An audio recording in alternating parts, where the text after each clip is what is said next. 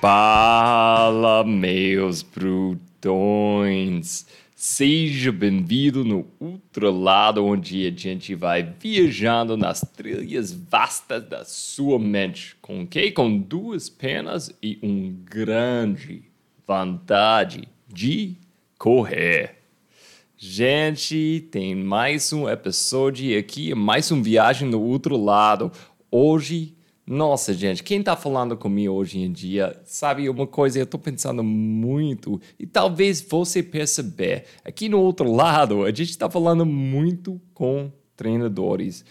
Treinadores com pontos de vista muito diferentes. E, gente, eu acho que é muito interessante, porque o pico da montanha tem várias trilhas para chegar lá. Eu acho que é muito legal como quase todos os treinadores a gente tem nesse programa, e a gente tem muito mais chegando, tem o mesmo alvo. Mas o jeito de chegar lá, o ponto de vista, o jeito de ver a trilha, de compartilhar essa trilha com os alunos, as, as atletas deles, é muito diferente. É uma coisa que eu gosto muito. E quero dar um desafio para você é achar um treinador que cabe bem na trilha com você, com sua filosofia, com seu jeito de ver a montanha. Gente, hoje a gente tem um treinador muito forte e, além disso, um corredor espetacular, o Manuel Lago. Desde 2009, essa cara tá mandando nas trilhas do Brasil, da Europa e Estados Unidos e ele tá mandando bem grandes, grandes provas no Miúch, na Inglaterra, nos Estados Unidos, até ano passado no JFK. Esse cara passou anos, mais do que um décado, mandando para caramba nas trilhas. E ele é um treinador do time ML Mix. É um grande assessoria no Rio de Janeiro e ele tem atletas pelo mundo, mais do que 300 atletas. Foi um prazer falar com o Manuel e tomara que você vai gostar também. Se tá gostando, outro lado, gente, por favor, dá um likezinho, dá uma estrelazinho, manda para seus amigos, me manda uma mensagem na Insta. Quando você está ouvindo e você dá um like no Spotify, ou no Apple Podcast, ou onde você está ouvindo isso, gente, ajuda muito, muito, muito um podcast novo. Então, é de graça ouvir isso, né? Se você está gostando, eu só quero cobrar isso de você. Manda um pouquinho de amor. É isso. Pode pagar com amor. Gente, vamos lá com o Manuel.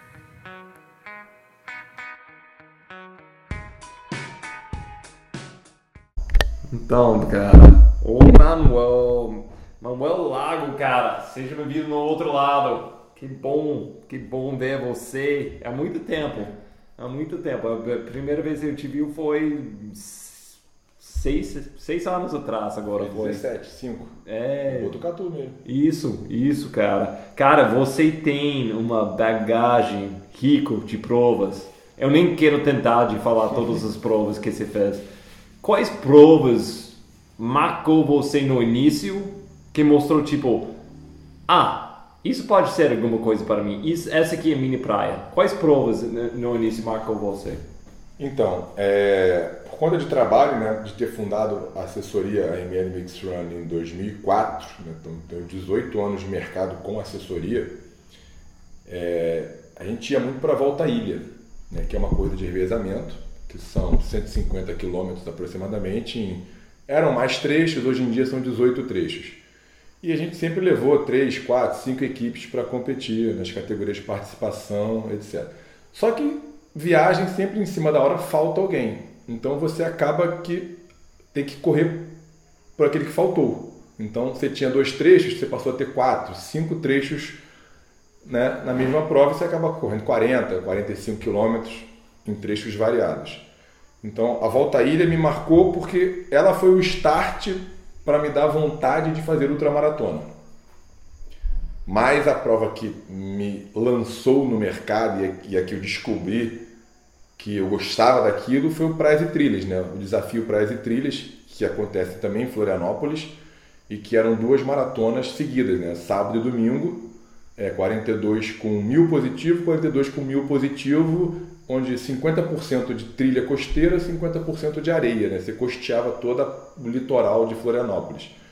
E logo na minha primeira participação, isso 2009, bastante tempo atrás, é, eu me diverti muito, sofri muito e como eu sou muito competitivo, eu acabei em quinto geral. Tipo, estreiei numa prova, numa ultra maratona entre aspas, né? não é uma ultra de distância, mas em dois dias seguidos. Naquela época era considerada ultra.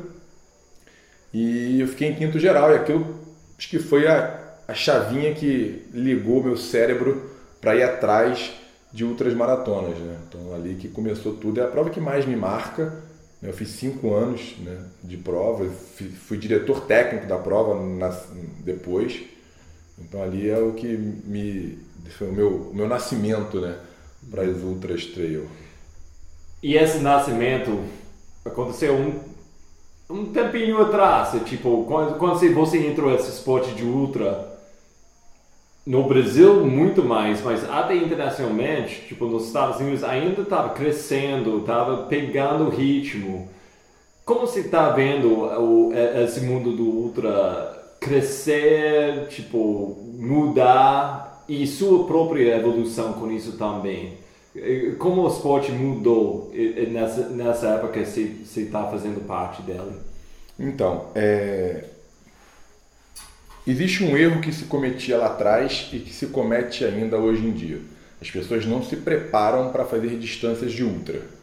Né? Se você me perguntar, pô, mas o que é uma distância ultra para você? Para mim, qualquer coisa acima de 80 hoje em dia.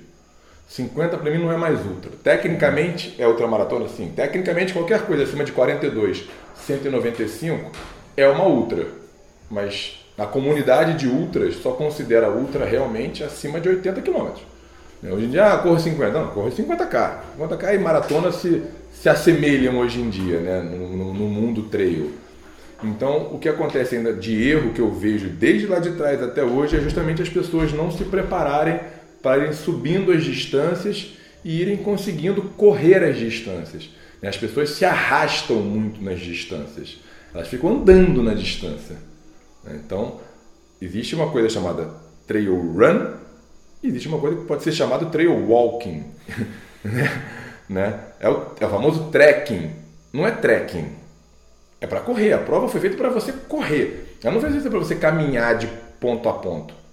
Caminhada é uma estratégia dentro do percurso que você pode usar. Mas não é para você fazer mais da metade da prova caminhando. Senão não é trail run. Então, esse é um erro clássico que continua até hoje né, acontecendo nas provas. E a outra é por conta desse erro que as provas, os organizadores, não valorizam as distâncias menores. Eles sempre fazem provas com múltiplas distâncias, né, 3, 4, 5, 6 distâncias, mas só fazem toda a mídia, toda a venda do produto deles em cima da distância maior. Tipo, eles mesmos nem ligam para o corredor de 5, 10, 12, 20K. Eles estão mais preocupados quem vai correr 100. Hum. E o resto, então, soma esses fatores e aí você tem uma, um esporte que não evolui. É um esporte que você, se você for olhar nível Brasil, são os mesmos atletas há 5, 6, 7, 8 anos que continuam ganhando as provas. Quase não tem atleta revelação. É muito difícil aparecer um atleta novo. Uhum. Porque ele não tem etapas, ele não, não sobe etapas. Uhum. Então isso para mim é, é, o que eu vejo mais no mercado acontecer hoje em dia. Uhum. E, mas você está vendo muito crescimento no esporte no, no sentido de número de provas e número de pessoas. Pode ser uma evolução, ainda está errado né, nesse sentido.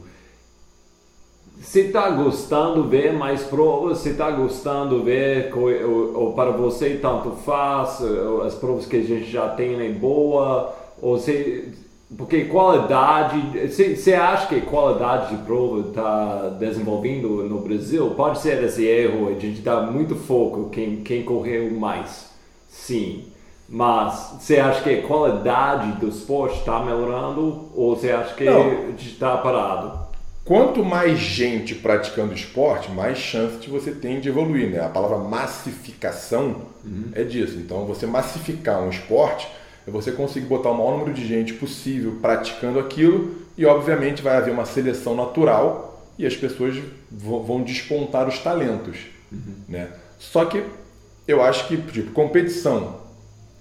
É, se você tem mais provas famosas, mais provas é, de glamour, de, de desejo, de obsessão do consumidor, do atleta que está pagando o consumidor, com uma distância só, seria já um passo para você melhorar o esporte, para você evoluir o esporte. Porque aí está todo mundo brigando na mesma distância.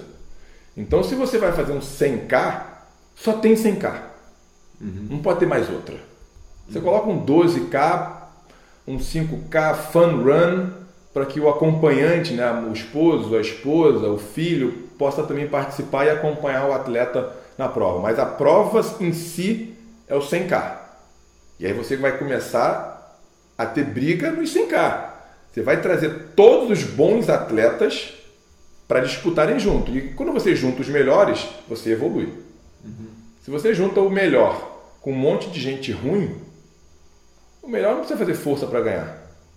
Mas se você pega o melhor com todos os outros melhores, esse melhor vai ter que fazer força para ganhar, senão ele não vai ganhar. E aí é o que eu sempre falo para os meus atletas e que eu levo para mim. Eu prefiro ir para uma prova com os 100 melhores do mundo e ficar em centésimo do que eu ir para a prova com os 100 piores do mundo e ficar em primeiro. Uhum. Né? Porque a, a, classificação depende de quem estava competindo contra você. A performance não. A performance é a sua performance, é o seu desempenho, é individual. Classificação, se eu correr com três cegos, deficientes visuais, com três deficientes auditivos e três deficientes sem paladar e eu ganhar, ah, ganhei, legal. E ganhei de, ganhei de quem? Uhum. Não ganhei de ninguém. Uhum. Eu quero ganhar dos melhores, eu quero competir onde os melhores estão. Lá que é a graça, lá que é o barato do esporte. Uhum. É.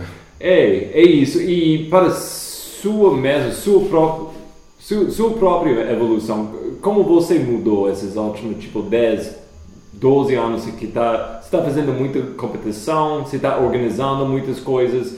Que, quais coisas, tipo, você está vendo em si mesmo que desenvolveu mais? Então, quando eu comecei, a gente tinha é, ainda uma cultura é, de filosofia na ultramaratona que era largar devagar, se manter devagar e apertar no final. Era fato que tinham aqueles cavalos paraguaios, aqueles atletas que você sabia que ele ia quebrar, que ele não ia aguentar o, o ritmo, porque era um esporte novo. Então a gente ficava lá atrás, esperava ele quebrar e passava ele na metade final e ganhava a prova. Hoje em dia, o esporte melhorou muito. Hoje em dia, você não consegue mais fazer isso. Uhum. Então, esse é um ponto. O outro ponto é: no início, eu estava querendo buscar o máximo de conhecimento possível e o máximo de experiências culturais possíveis. Então, eu comecei muito focado em Europa, que é onde era Mont Blanc já existia, né? então você já tinha o TMB que estava se desenvolvendo, você tinha o pessoal do Décio Ribeiro lá de Campinas que já ia, a Cintia Terra, inclusive, chegou a ser sexta colocada no, no, no CCC. E a, a, Fernanda Maciel também já tinha corrido um TDS antigo de 112K e tinha sido campeã, se eu não me engano. Uhum. É, e aí eu quis entender esse universo, então eu comecei a, a direcionar os meus esforços para conhecer isso, entender como é que era. Então era altas montanhas, eram montanhas que geograficamente a gente não tem isso no Brasil, nem de perto, e tinha muito power hiking, tinha muita caminhada. Uhum. Né? Eu mais jovem, com mais potência muscular e muito forte, para mim aquilo era uma vantagem. Só que com o tempo eu fui mudando a direção e também não só isso, com o tempo é, eu sempre falo de modinha. Começou a ser muita modinha ir para Chamonix, ir correr no Mont Blanc. Eu não gosto de estar na modinha. Então, quando o Brasil inteiro começou a ir para Chamonix, eu mudei para os Estados Unidos. Aí eu comecei a só ir correr nos Estados Unidos. Então, eu fui estudar a cultura americana de ultramaratona. E eu me identifiquei muito mais com essa cultura, né? Aquela liberdade de correr, que é equipamento obrigatório. Não tem equipamento obrigatório. Você vai para os Estados Unidos, nem lanterna, porque se você vai correr uma prova à noite, você entende que tem que ter uma lanterna, mas eles não te obrigam a ter uma lanterna. então, se você vai correr numa prova que, que é frio e vai chover, você sabe que tem que levar um impermeável. Eles não te obrigam a correr. Se você não quiser correr, né, um famoso é o Anton Krupka, uhum. que corre sem camisa em qualquer temperatura.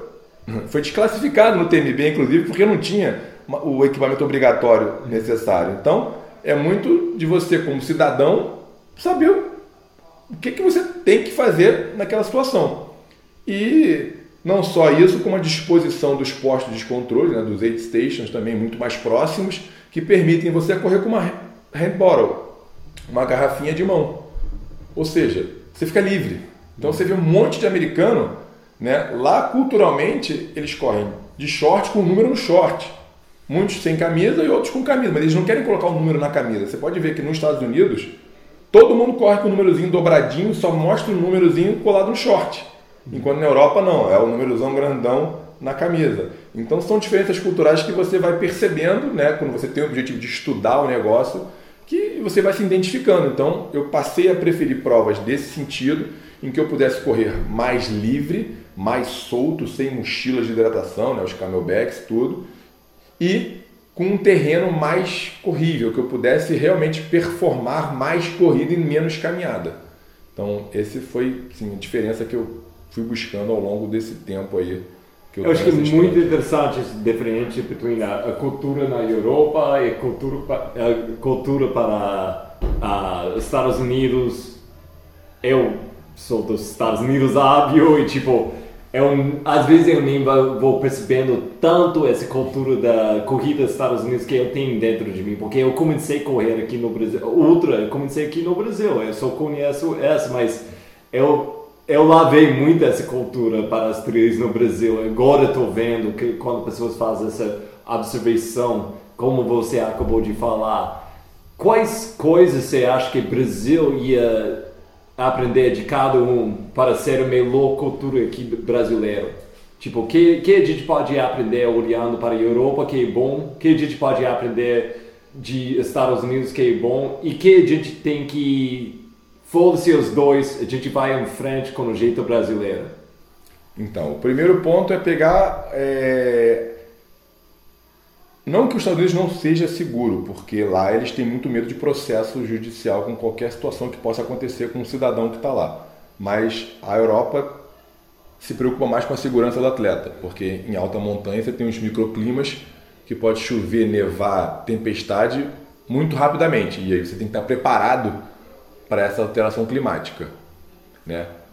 E os Estados Unidos está mais preocupado em corrida, em performance mesmo, de rapidez, velocidade, em chegar mais rápido de ponto A a ponto B. Então acho que você pode pegar a segurança que a Europa visualiza, mas também ter é, no Brasil de você correr mais, porque é, é os Estados Unidos. Então coloque mais postos de controle mais rápidos, que o atleta fique menos tempo exposto de um posto ao outro, que ele consiga e aí não carregar tanto peso com ele.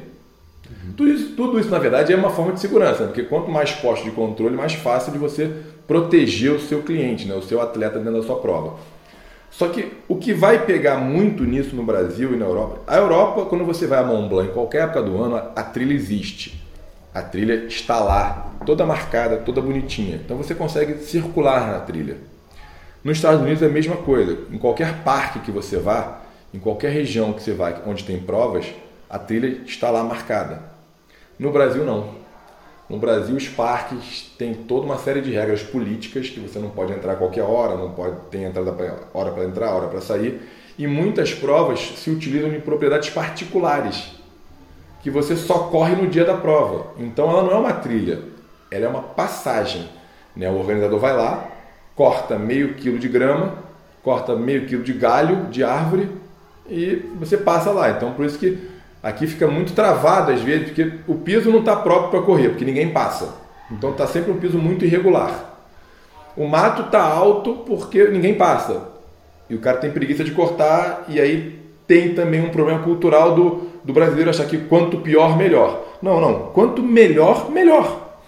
Né? Quanto pior é pior. Não pode ser quanto pior, melhor. Não existe isso. Então, aqui tem esse problema de geográfico. Então, eu acho que aqui tinha que haver um diálogo melhor entre quem manda nos parques, nas trilhas, né, o órgão federal, com os organizadores. Então, o Roger quer fazer uma prova em Boi Preto. Quem é o responsável político por Boi Preto? Ah, é o governo de Minas. Então o Roger fala, cara, olha só, eu vou fazer uma prova aqui e eu vou ser o responsável pela manutenção dessa trilha ao longo do ano. Então você pode me cobrar isso. Então é uma contrapartida. É a Western States, nos Estados Unidos, que ela usa a trilha da Western States lá na Califórnia uhum. e a manutenção é responsabilidade dos organizadores da Western States ao longo do ano. Então, quando cai uma árvore, cai alguma coisa na trilha, eles têm que ir lá e tirar a árvore, manter a trilha né, de fácil acesso e uso para os cidadãos americanos. Uhum. Aqui não existe isso. Então, isso seria, um, acho que um primeiro passo seria realmente uma conversa de organizadores com o governo para que as trilhas que já existem possam ser utilizadas dessa forma.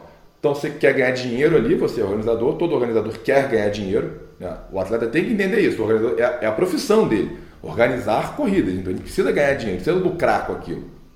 Então, você utiliza aquele espaço, aquela área, faz seu dinheiro e a contrapartida para o governo é você vai cuidar daquela trilha, você vai fazer a manutenção e prevenção daquela trilha. E aí, todo turista ao longo do ano, fora da data da sua prova, vai poder usar a trilha também. E os atletas para treinar. Então isso é fundamental que aqui não tem e, e vai ser difícil. Uhum. A gente tem os, os, parques fechados, né, as travessias, própria Serra Fina, é, Serra dos Órgãos, né, Petrópolis, Teresópolis, tudo isso tem muita burocracia. Uhum. Né? Então acho que essa burocracia tem, tem, que acabar, tem que diminuir. Uhum.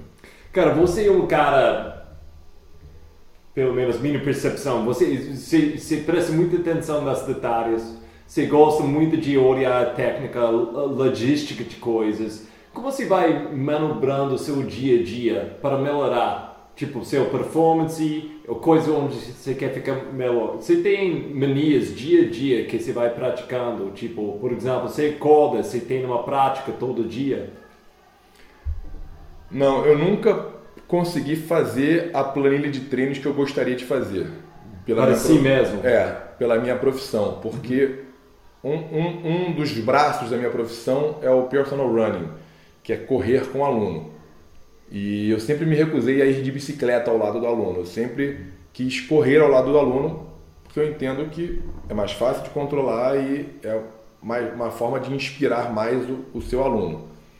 Então, esse é um dos motivos até pelo qual eu virei ultramaratonista, porque eu tinha tanto volume de treino com alunos que eu procurei as provas mais longas. Então eu nunca consegui treinar realmente o meu treino. E aí eu fui adaptando o tipo de trabalho que eu presto os meus atletas para que eu pudesse treinar no meio deles. Uhum. Então é uma forma de eu treinar e aí eu consigo colocar momentos de intensidade no treino, eu consigo fazer coisas que eu peço para que meus atletas façam. E aí eu estando lá e mostrando o que eu quero, eu acho que é mais fácil para o atleta entender não só o que eu escrevi, o que eu mandei para ele por e-mail, WhatsApp, mas ele vendo o que eu estou fazendo. Uhum. É mais fácil de você liderar, é mais fácil de você inspirar o atleta. Então, a minha adaptação normal, o meu detalhe foi justamente aperfeiçoar como prescrever treinos. Uhum. Não só no papel, mas prescrever no presencial, treinar junto com os atletas. Então, basicamente, é muito em cima disso. Mas é difícil para mim acreditar que você não tem hábitos ou, ou prática dia a dia, isso, porque se há muito tempo você está correndo numa, num nível muito alto, que é, é raro. Normalmente, tipo, você tem um corredor, ele chega no pico, fica lá uns dois, três anos e depois vai descendo ou até idade, uma coisa tipo, você chega, nas, eu, eu, eu, acabei de comemorar 40 anos semana passada, eu estou assistindo o calendário esperando para o meu pico descer. E, tipo, para manter esse nível para tantos anos, o que se faz dia a dia para, para é uma coisa mais de o jeito você, vai comendo ou você faz uma yoga? Não, que, não que... Eu, eu, faço treino de força duas vezes por semana hum. e treino de mobilidade também duas vezes por semana. Mas eu fiz muita musculação desde novo. Desde 13 anos eu comecei a fazer musculação. Então toda essa base de força muscular eu sempre tive. Então eu fui um atleta eu, que me, me lesionei muito pouco. Quando eu comecei a correr em 2000, em 2004, já misturando com trabalho, foi quando eu comecei a trabalhar com corrida. E 2009, que eu comecei a competir realmente, é, eu nunca fiquei mais que 20 dias parado de corrida por conta de lesão. Então, a, a minha maior lesão muscular me deixou parado exatos 21 dias. No 22 eu estava correndo. Uhum. Foi no ano que eu estreiei no Mont Blanc, em 2011. Desde então, toda lesão que eu tive, é, eu já tive lesão muscular pequena, mas 14 dias no máximo, parado, tratando. E outros tipos de lesão, como tive fascite plantar, eu sempre consegui continuar treinando, só fazendo adaptações né, para minimizar a dor. Agora já desde a mons, que eu tô com uma lesão na coxa, no pubis, que tá me dificultando, tem me irritado bastante, porque eu fico eu fico com dor 100% do dia. E isso aí, tipo, esse ano já tinha uns compromissos, então já conversei em casa para minha esposa me aguentar, me aturar um pouco, já conversei com meu ortopedista, tudo, falei, cara, eu vou cumprir esse ano. E se eu realmente a lesão não se adaptar, eu não me adaptar, eu ficar com essa dor, cara, vai entrar em 2023, eu vou parar três meses de correr. E obviamente entendendo que com 46, 47 anos, ficar parado nessa altura, voltar depois a ter um nível competitivo é muito difícil. Hum. Então eu vou tentar esse ano tipo, fazer o que eu quero fazer muito bem feito, uhum. para poder parar também com calma de não ficar me cobrando. Então... Como você se sente olhando essa? Porque você está falando como se você está chegando no fim e tipo, você tem uma alegria com isso? Ou você é uma você, você fica pensando, não, eu fiz bastante, ou você fica com uma tristeza pensando assim? Não, eu sou muito bem resolvido com isso. Eu sou muito satisfeito com o que eu fiz, com o que eu produzi para o mercado trail e com o que eu conquistei até hoje. Então, é, não só no trail também, mas na corrida de asfalto, corrida de rua. Uhum. Então, eu sou muito bem reconhecido hoje em dia Aí eu tenho uma assessoria muito grande, eu tenho bastante aluno, eu tenho um pouco mais de 300 atletas que treinam comigo. Né? Eu tenho patrocínios, marcas apoiadoras, eu estou sempre sendo solicitado para eventos. Então isso tudo é, é uma recompensa de, de quanto eu resolvi investir em corrida desde lá de trás. Né? Eu sempre fui lá para fora correr, não só correr, mas eu fui trabalhar também, ganhar experiência. Né? Você ir correr fora e entender e ver tudo que acontece em países diferentes te dá muita experiência para você avaliar é, novos eventos, novas organizações e poder, com isso, também ganhar dinheiro. Né? Eu sempre fiz com o intuito de ganhar dinheiro, nunca uhum. fui em intuito de pro bono, nunca quis é, falar, não, isso aqui é meu hobby, não, não, isso é minha profissão. Uhum. Então, toda vez que eu gastava 10 mil reais para ir para Chamonix, 10 mil reais para ir para os Estados Unidos, eu queria ter um retorno nisso algum dia. E aí eu consegui ter isso, por isso que eu fico satisfeito. Então, se eu tiver que parar de correr agora, de competir, parar de correr, eu não vou parar de correr. Posso parar de competir em alto nível, né? aquela briga de faixa etária, daqui a pouco nem faixa etária mais você tá, mas isso eu estou satisfeito com isso, estou muito bem resolvido com isso, entendeu? É, mas ainda tinha, só ano passado você tinha uma, uma prova excelente lá nas, nos Estados Unidos, no, no, no, no Jeff, é o JFK, é. difícil falar. JFK. JFK, eu não, nem dá para pensar assim em português para mim. Mas, e, tipo, você fez essa prova pensando, talvez isso vai ser a última vez que eu vou competir nos Estados Unidos? Você fez essa prova pensando, eu vou mandar o mais rápido possível? O que foi seu mindset? Não, essa prova eu queria ter feito em 2020, mas veio a pandemia, uhum. não consegui fazer Aí, quando em 2021, quando os Estados Unidos quebrou a barreira da quarentena, eu falei, opa, é essa prova que eu vou. Que eu já queria fazer, tinha a vaga, eu já tinha falado com o diretor da prova, falei, cara, é essa que eu vou fazer. Eu estava num momento que eu estava bem de velocidade, então eu sabia que a prova era uma prova rápida, né? E eu fui para lá com o intuito de fazer abaixo das 7 horas. É, esse era o meu intuito inicial. Era minha primeira meta era abaixo de 7 horas. Em seguida era ser top 20. E em seguida era ser campeão master. Então eu fui com três objetivos. Né? Fiz abaixo de 7 horas. Não fui top 20 porque até então a prova o vigésimo sempre ficava com 6 horas e 50 e pouco, beirando 7 horas. Eu fiz 6 e 38 e fiz vigésimo segundo geral. Tipo, o nível subiu muito, uhum. mas eu fui campeão master. Uhum. Então, na minha faixa etária, ainda consegui desempenhar bem. Então, eu tenho feito sempre nos Estados Unidos provas que eu, eu tento ser o campeão master na minha faixa etária, que é 40 a 49. E eu tenho com, conseguido com sucesso isso. Uhum. Até quando? Acho que esse ano é o último.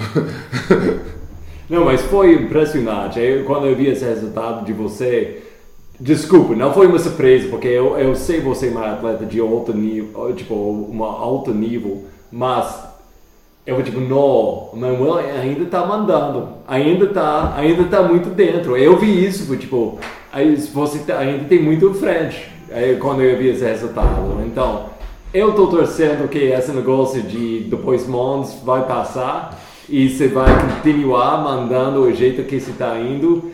Mas eu entendo demais o que você está falando. Para mim, pessoalmente, na minha vida, é muito difícil imaginar a minha vida sem correr, tipo, algum, algum nível. Pode ser mais baixo, mas eu, eu, eu, eu falo essa história, eu tentei largar correr, tipo, dois anos atrás, 2019, eu tentei, não deu certo. É tipo, igual um relacionamento onde se tentou, tipo, acabar o relacionamento, mas você vai vendo, tipo, não, eu tenho que voltar, eu preciso isso na minha vida. É, é, tipo... o, o, que vai acontecer, na verdade, é que é, eu estou ficando mais velho na categoria, então automaticamente eu sou realista. Uhum. Eu sei que dentro da minha categoria, enquanto eu não virar 50, uhum. É dificilmente eu vou conseguir mais, porque estão entrando os novos para 40. Você está entrando para 40. Então você vai começar a disputar comigo a faixa etária de 40 a 49. Uhum. Então eu vou ter que entender que enquanto eu não virar 50, tipo, eu vou sair desse pódio. Mas quando eu virar 50, recomeça. Porque aí eu vou com outra faixa etária, um Vindo outro pódio. 50, gostei, gostei desse ponto de vista. Entendeu? Então tem que ser realista com o que, com o que é, entendeu? Uhum. Eu sempre falo em provas, eu vejo hoje em dia, né? Uma vez eu brinquei com, com o Hernani, né, que tem 44, Falei, é ruim para o esporte quando o Hernani é top 3. Hum. Uhum. Porque mostra que não tem renovação nenhuma. Uhum. É. é. Não, é isso. A gente precisa, é, tipo, sangue novo é. entrando no esporte. Eu acho que quem gosta do esporte como esporte vai entender isso. Até tipo, não, então a hora chegou, os jovens têm que, têm que é. entrar, e se não, é meio triste. Fala de ser mais jovem fazendo esporte você tinha umas provas, tipo a. Não sei, o UTMB, mas o, o Javelin uh, 100. É. Javelin 100. Que você fez, tipo, e, cara, eu tenho que falar, você, você saiu com essa sink or swim, essa do or die mentalidade. Isso foi uma coisa da época para você? Você sempre entra a prova com essa ideia, tipo, eu vou largar forte e eu vou até eu não tô forte, tipo... Não, é, é, é engraçado, é porque quem tá de fora às vezes não, não sabe o que aconteceu. Ah. Então, é, a Javelina, ela é sempre no último sábado de outubro. Hum. E no Rio, tem a prova de Búzios, a Maratona Cross Country de Búzios, a XC Run, que é uma prova onde a minha assessoria leva 100, 120 atletas para competir. A gente sempre ganha o troféu de, de maior assessoria. E eu sempre competi e sempre ganhei na categoria que eu estava. Quarteto misto, quarteto masculino, dupla mista. E às vezes é uma semana, duas semanas antes da Javelina. Então o que, que aconteceu? Em 2017, eu estava num ano fisicamente bem. Eu tinha feito uma prova na Islândia de estágios que eu tinha ganho. Sim, tinha adversário? Não, não tinha muito adversário, mas quem tinha corrido a prova no ano anterior foi o Jason Slag. Uhum. Então eu fui para lá com todos os tempos dele na minha cabeça. E eu queria ver até que ponto eu conseguia emparelhar com ele pelos tempos que ele correu. Então as pessoas, pô, mas você já ganhou, você vai forçar hoje. Eu falei, cara, eu não vim para ganhar. Eu vim para forçar no meu limite e entender se eu tivesse competido contra ele aonde eu chegaria. Então eu fiz uma prova muito bem, tipo, foi uma semana, sabe quando você tem uma semana de, de prova, de treinos, que encaixa tudo e a tua confiança sobe muito? Aí dali eu fui para Búzios, ganhei a prova em Búzios e fui para Javelina com a confiança lá em cima. E aí sempre quando eu vou para uma prova, eu sempre mando mensagens para atletas que já correram a prova antes para pegar dicas. Né? E tinha falado com o eu vou lembrar o nome do atleta com quem eu falei da javelina, foi com o eu não lembro com quem foi, posso lembrar depois. Então ele falou, Manel, é, o primeiro loop é bom para você forçar porque é frio. E aí vão vir três loops que vai sair o calor e aí você vai ter que administrar o calor. E no último looping, já anoitecendo, volta a esfriar e aí você consegue voltar a correr mais forte. Então eu fiquei com aquilo na minha cabeça. Largou a prova às 6 horas da manhã. Eu conheci o australiano, eu tinha corrido com ele na Taraueras, ele foi sexto, eu fui nono, uma diferença pequena, então eu falei, pô, dá para acompanhar. Tinha o Zac Biller, que eu conhecia, que é um puta corredor de 100k e 100 milhas, recordista mundial aí. E o Patrick Reagan, que eu não conhecia, só conhecia os tempos dele. E mais dois, três atletas. A gente largou e foi correndo, correndo. E aí todo mundo olhava. Né? Under course record. Under course abaixo do recorde da prova. Mas estava ok, estava confortável. E de repente eu assumi a liderança no primeiro loop. Tipo, numa prova de 100 milhas eu estava correndo a 4 por mil nos primeiros 30k. Aí tava todo mundo assim, quem, who is that guy in the red t-shirt, né? Quem é esse cara na camisa vermelha? É. Brasileiro maluco. Tipo, eu sou um cara muito maior, muito mais forte uhum. que a média do, dos é. corredores. Eu peso 80 quilos. Uhum. Esses caras pesam 60, 62. E passamos no primeiro loop ali, todo mundo ali. Aí ficou eu, Zach Biller, Patrick Reagan e o Brandon Davis. Uhum. E falei, vamos embora. Falei, agora eu vou diminuir um pouco, vou administrar. Só que lê do engano. No, quando chegou nos 50, o pescoço virou de lado, eu já não sabia nem quem eu era. Uhum. Né? Mas aí eu terminei o segundo loop, queria abandonar. A minha esposa estava correndo na prova, ela chegou muito cansada no, do segundo loop dela, o dela eram só três loops. Falei, ah, tu não vai parar não, vou com você. Aí eu fui com ela mais um loop para ela fechar os 100. Quando eu fechei os 100 com ela, eu fiquei naquela dúvida, pô, termina ou não termina? Eu ainda fecharia abaixo de 21 horas. Uhum. Okay. Mas como o meu mindset era correr 160, não era andar, uhum. é. dali eu. Dali falta um técnico. Uhum. É o um momento que se você tem uma, uma, equipe de apoio e tem um técnico, uhum. alguém de muita confiança, fala, cara, te dá três tapas na cara, fala, vai, você vai. Uhum. Eu então, não tinha isso, aí eu não fui. Mas esse primeiro loop, que é o loop maior de 37 km, até hoje, foi em 2017, então 2022. Até hoje eu no Strava, no, no, no, na, eu sou o quarto colocado ali. Ah, é? O Tim Tollefson, que ganhou a prova, está ah. abaixo de mim. E é ele, esse ano que ele ganhou, ele saiu maluco. Então, então, então isso é uma satisfação grande, foi um aprendizado muito grande. E você entende, eu era um cara maratonista de 2 horas e 45, correndo com um maratonista de 2 horas e 22. Não uhum. dá pra mim. É. E eu achava que dava. Eu entendi o, o Zach Bitter, que eu, é. tem o recorde é. por todo lado. Foi o recorde do o Patrick que bateu o recorde esse ano. Uhum. Então foi um ano que eu fiz uma merda enorme. Tive um DNF clássico. Uhum. Cara, mas eu fiquei muito amigo do Patrick Reagan, que é um cara sensacional de conversar é um cara treinador lá fora, com vários atletas estão despontando aí no universo de ultras. É, aprendi muito sobre é, treinamento no calor, como resfriar o corpo, né, conversando depois com os atletas.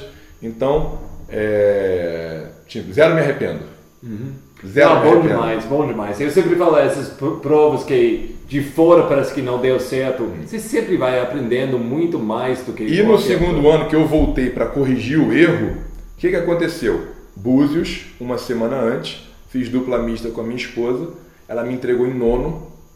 Eu corri igual um psicopata e ganhei a prova. Né? E só que tive uma lesãozinha na panturrilha. Fui para Javelina, passei esse primeiro loop mais de 30 minutos mais lento. Tentando fazer certo. Entendi o que eu tinha que fazer. Já sabia tudo que eu tinha que fazer com gelo, só que no 80, que eu estava com 7 horas e 20 mais ou menos, é, a panturrilha abriu.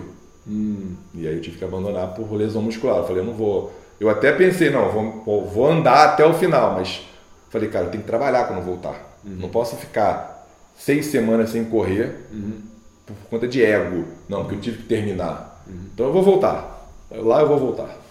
Você, você é um grande treinador. Você tem um treinador. Não, não tenho, pela minha questão de, é, de trabalho com personal, que é muito difícil eu ter uma prescrição e ter que dar três aulas de corrida com um aluno. Um aluno a 6,15 por mil, um aluno a 5,20 e um aluno a 4,30. Aí meu treino entra onde? Eu cheguei a, a- a- conversar com o Ian Sherman para ele me treinar, mas eu olhei, cara, não vai dar certo, não vou conseguir.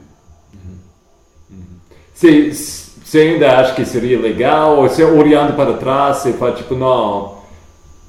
Seria- Se eu, tiver, se eu tivesse um treinador oito anos atrás, talvez. Ah, eu, eu- evoluiria muito, eu, eu ganharia muito mais provas, com certeza. ML Miss Run, seu time, fala um pouquinho sobre isso. Tipo, é um grupo grande. Quantos corredores você tem hoje em dia? Então, hoje em dia a gente está com um pouco mais de 300 atletas, né? quase dois terços Rio de Janeiro e um terço fora do Rio, né?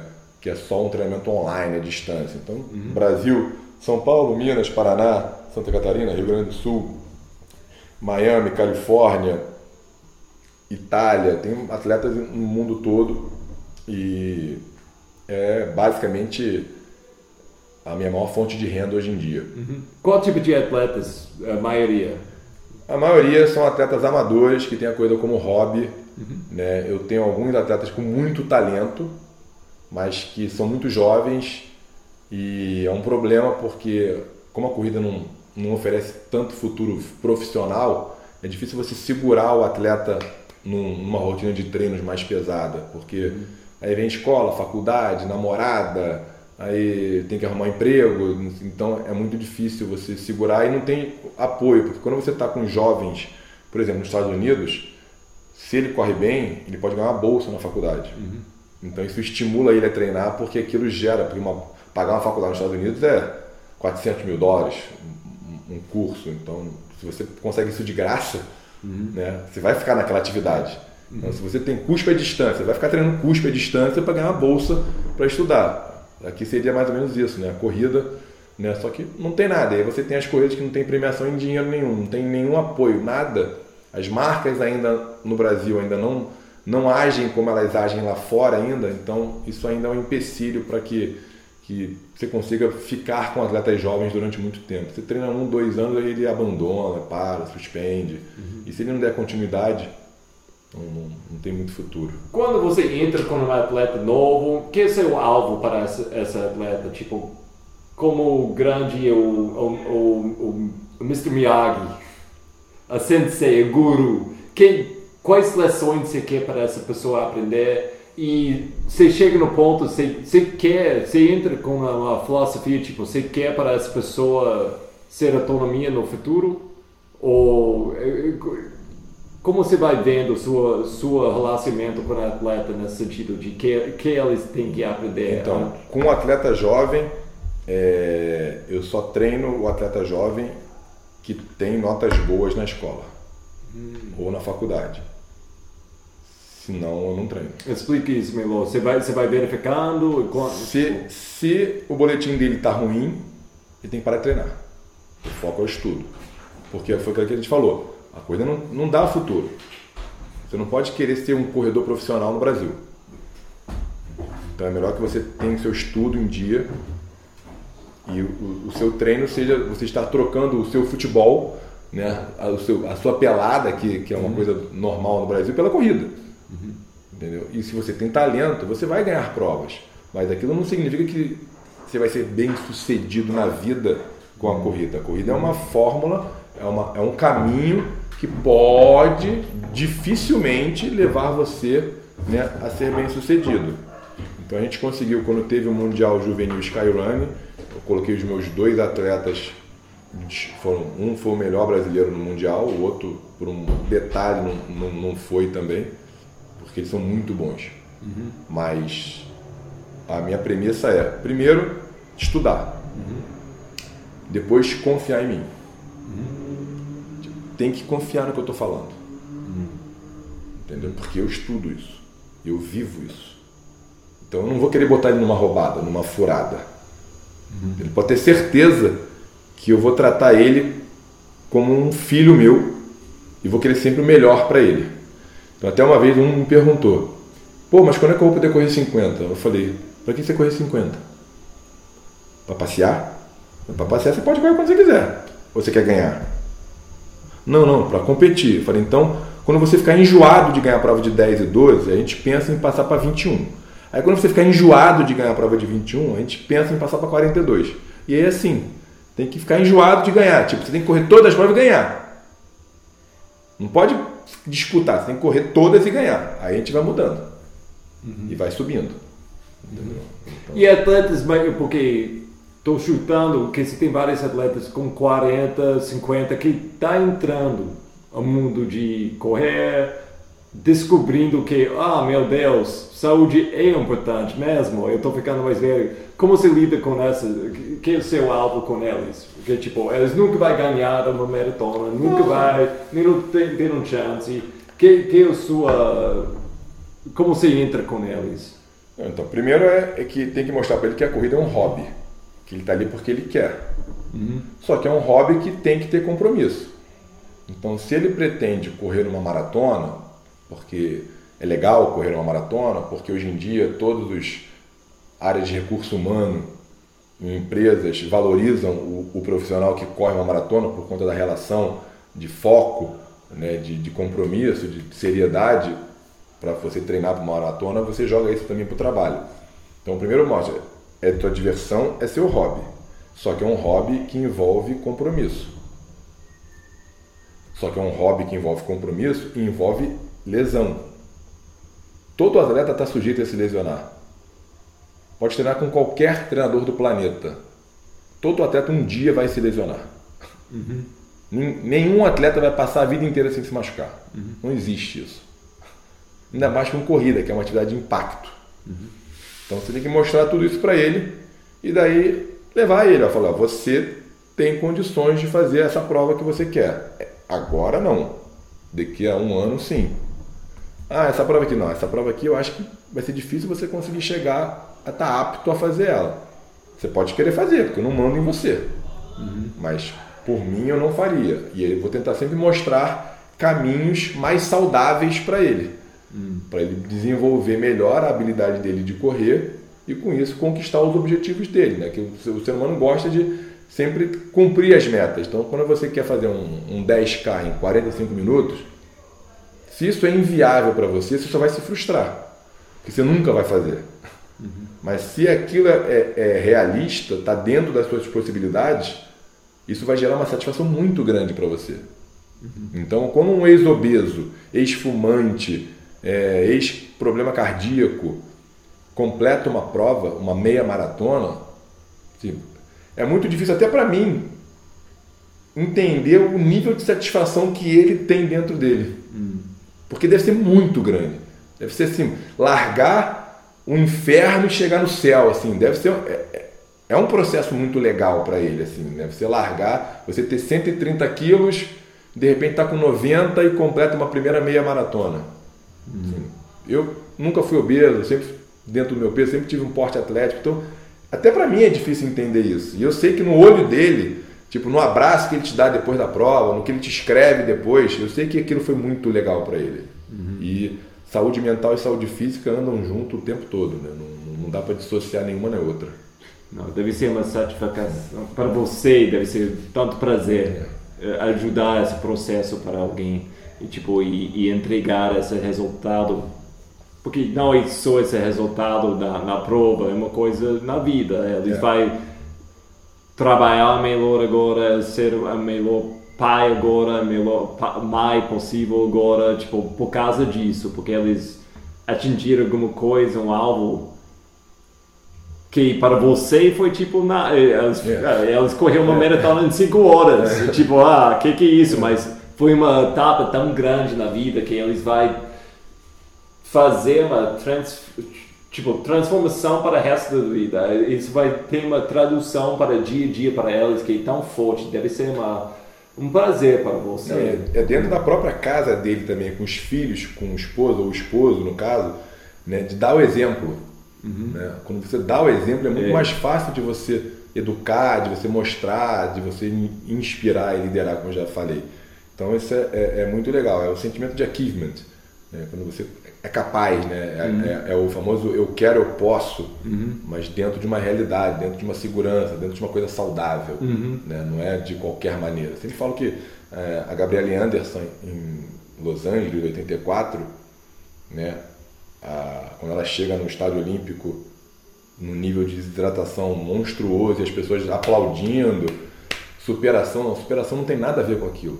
Uhum. Superação é quando o Roger, que corre 10k para 50, vai lá e faz 49,50, diminui 10 segundos o tempo dele. Ali você se superou. Uhum. Ali você estabeleceu um novo limite para o Roger. Uhum. Aquilo ali é burrice. O que ela fez é burrice. Porque ela tem sequelas até hoje daquilo. Né? que as pessoas ficam no Brasil superação. Isso não é superação, guerreiro. Não, guerreiro é quem vai para a guerra. Uhum. Quem está na guerra é que é guerreiro. O soldado é guerreiro. O corredor é corredor. Ele tem que ter isso na cabeça. Se ele não vive daquilo, se ele não precisa expor um nível de risco de saúde tão grande, ele não tem que fazer isso. Uhum. É diferente de um atleta profissional que às vezes tem que entregar um resultado que está sendo pago para aquilo. Uhum. Quem, tá na, quem resolveu se inscrever é, na Indomit Baú foi o Roger. O Roger que resolveu pagar a inscrição, pagar a viagem, pagar a hospedagem. Uhum. É, isso é uma coisa, eu estou pensando muito, tipo, porque tinha uma época eu tipo, oh, puxa, por que estou fazendo isso tanto? É, é como amador, é tipo um hobby.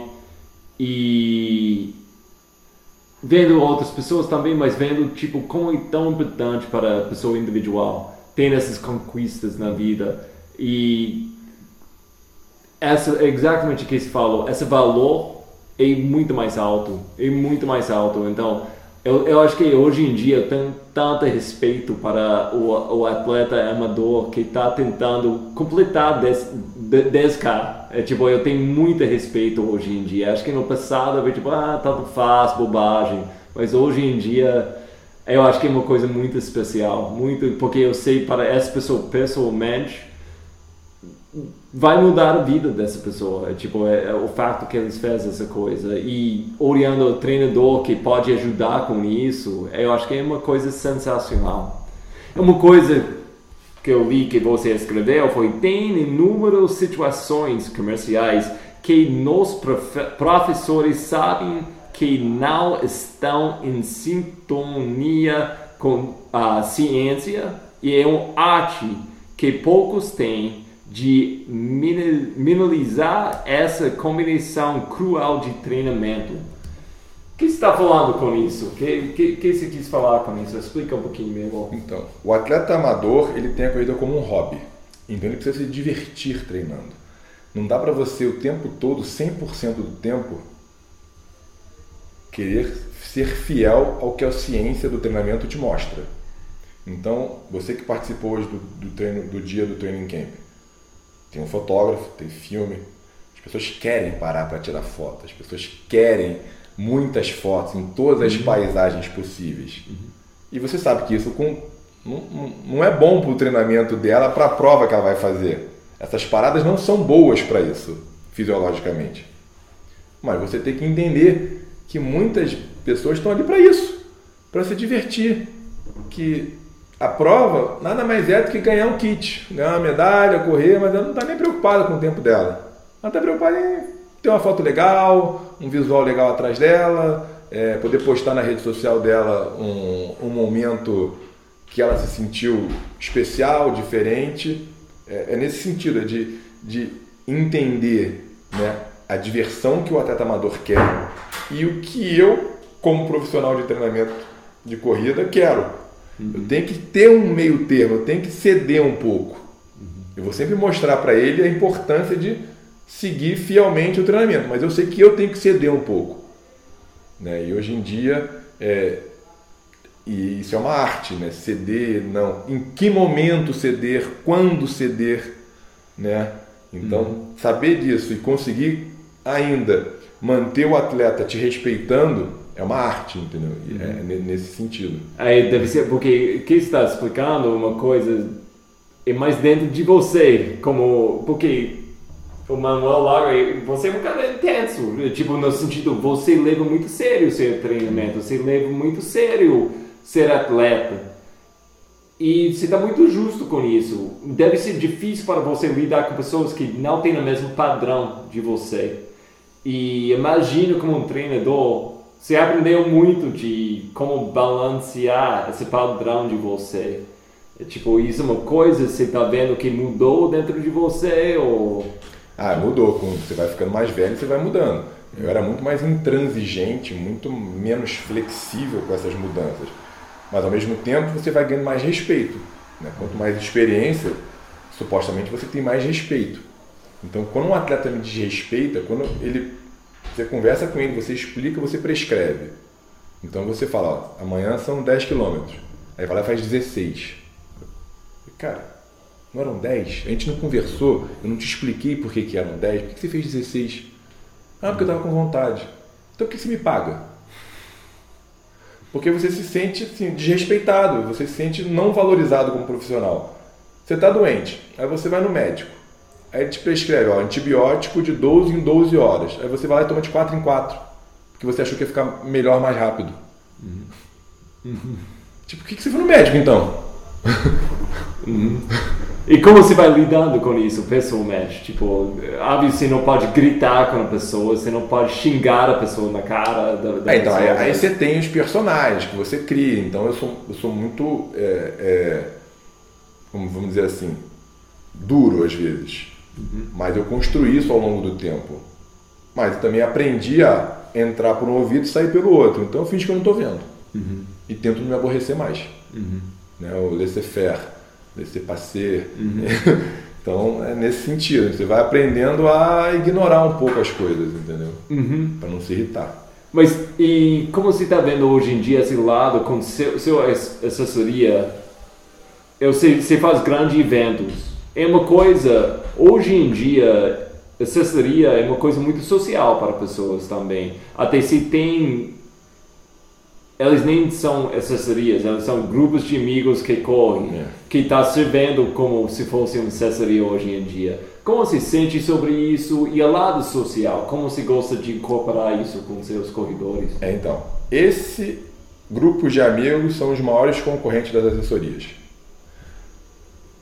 Quando eu perco um aluno para uma outra assessoria, isso é muito bom, porque eu consigo enxergar aonde eu estou errando o que, que eu posso melhorar no meu serviço para ter, de repente, ter esse aluno de volta ou captar novos alunos.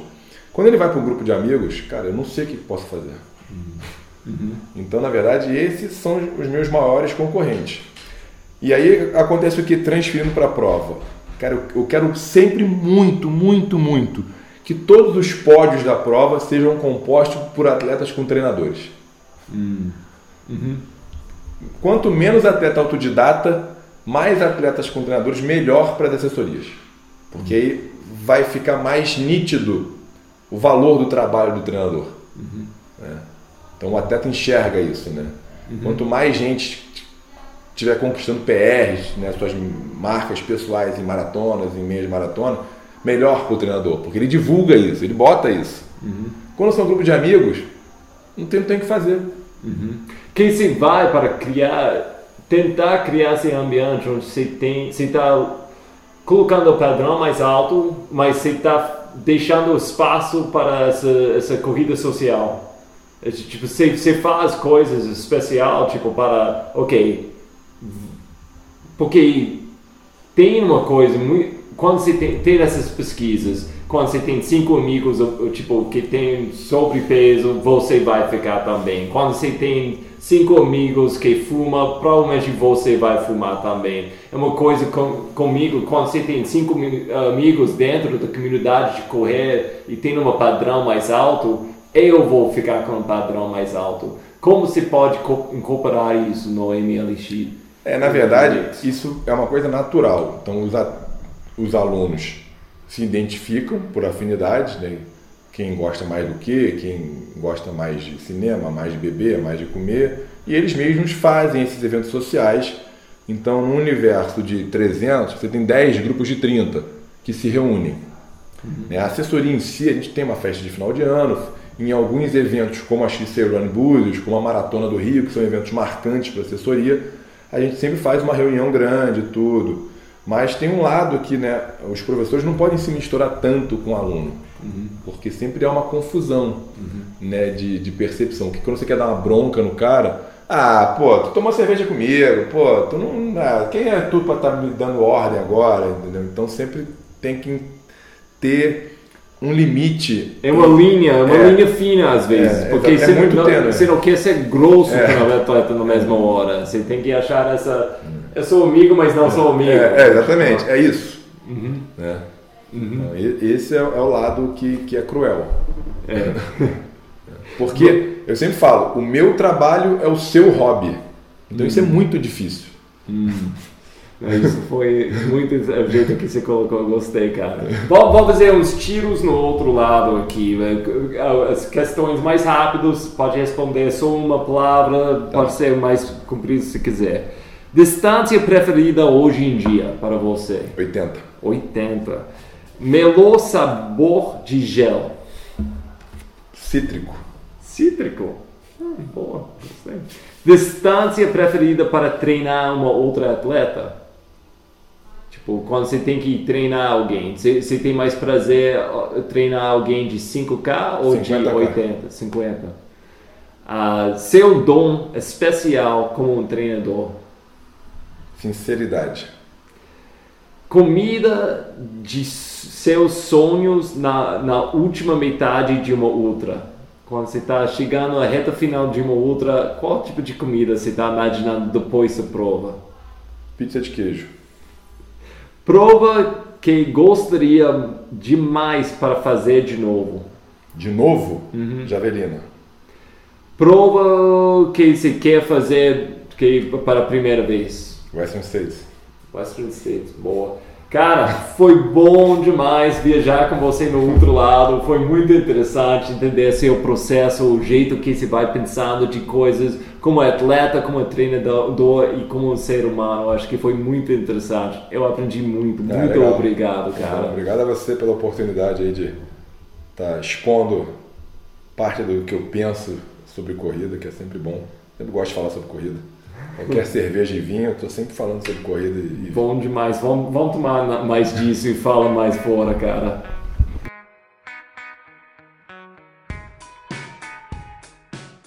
Muito, muito legal, né? Essa cara aí, foda. Eu gosto demais, Manuel. Gente, foi um prazer compartilhar essa viagem no outro lado com você de novo. Se você está gostando, dá um likezinho, manda um pouquinho de amor para a gente. Pode me achar na Insta, pode achar Manuel ou ML Miss Run no, na Insta. Manda mensagem para ele se você acha que é legal que ele falou a ponto de vista da trilha de corrida, de correr que ele tem. E vamos espalhando a notícia boa, gente. Abraço forte, beijo e tchau.